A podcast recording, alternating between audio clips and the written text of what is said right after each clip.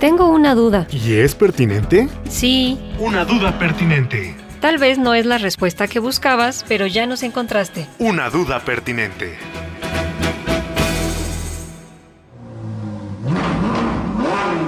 ¿Que el poli construye un auto deportivo? Así es, preguntona. El Instituto Politécnico Nacional no solo diseñó y elaboró un automóvil deportivo, sino que dispone de una variedad de carros con los que participa en competencias de diseño todoterreno.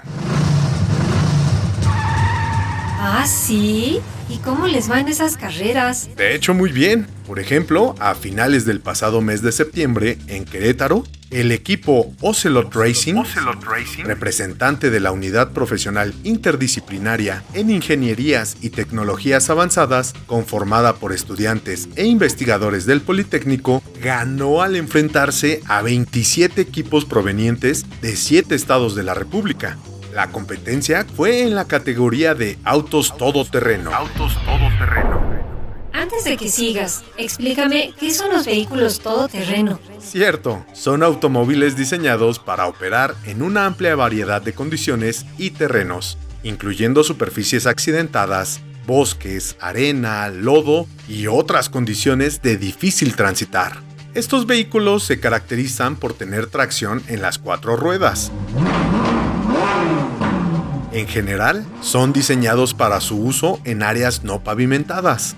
Se utilizan en diferentes aplicaciones, desde recreación y deportes hasta trabajos agrícolas, forestales y de construcción, donde su capacidad para sortear terrenos difíciles es esencial. Ya los ingenieros lo saben, lo saben.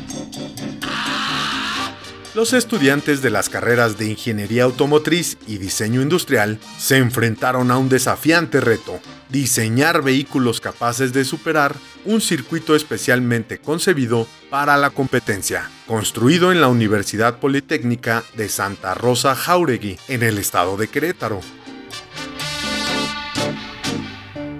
Esta fue la séptima edición de la competencia. El equipo Ocelot Racing de la UPITA IPN se alzó con la victoria con sus vehículos número 4 y 5. La tercera posición fue para el equipo felinos de la Universidad La Salle Bajío Campus León, quienes compitieron con su auto número 10.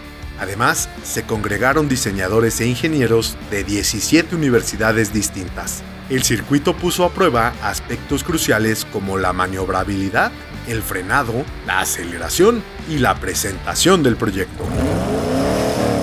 Estos factores, combinados con las carreras de sprint y resistencia, contribuyeron a otorgar las puntuaciones determinantes para definir a los equipos ganadores en este emocionante evento.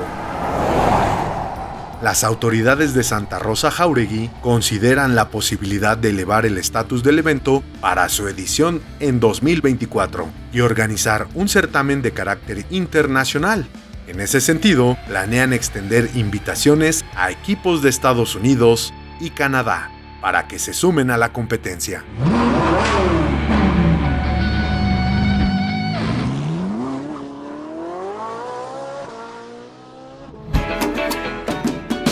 No te quedes con la duda. Y menos si es pertinente. Escucha la próxima respuesta, ¿ah? Una duda pertinente. Una duda pertinente. Escúchanos todos los martes a las 6 de la tarde en Covalencias, revista de divulgación de la ciencia de la radio del Instituto Politécnico Nacional.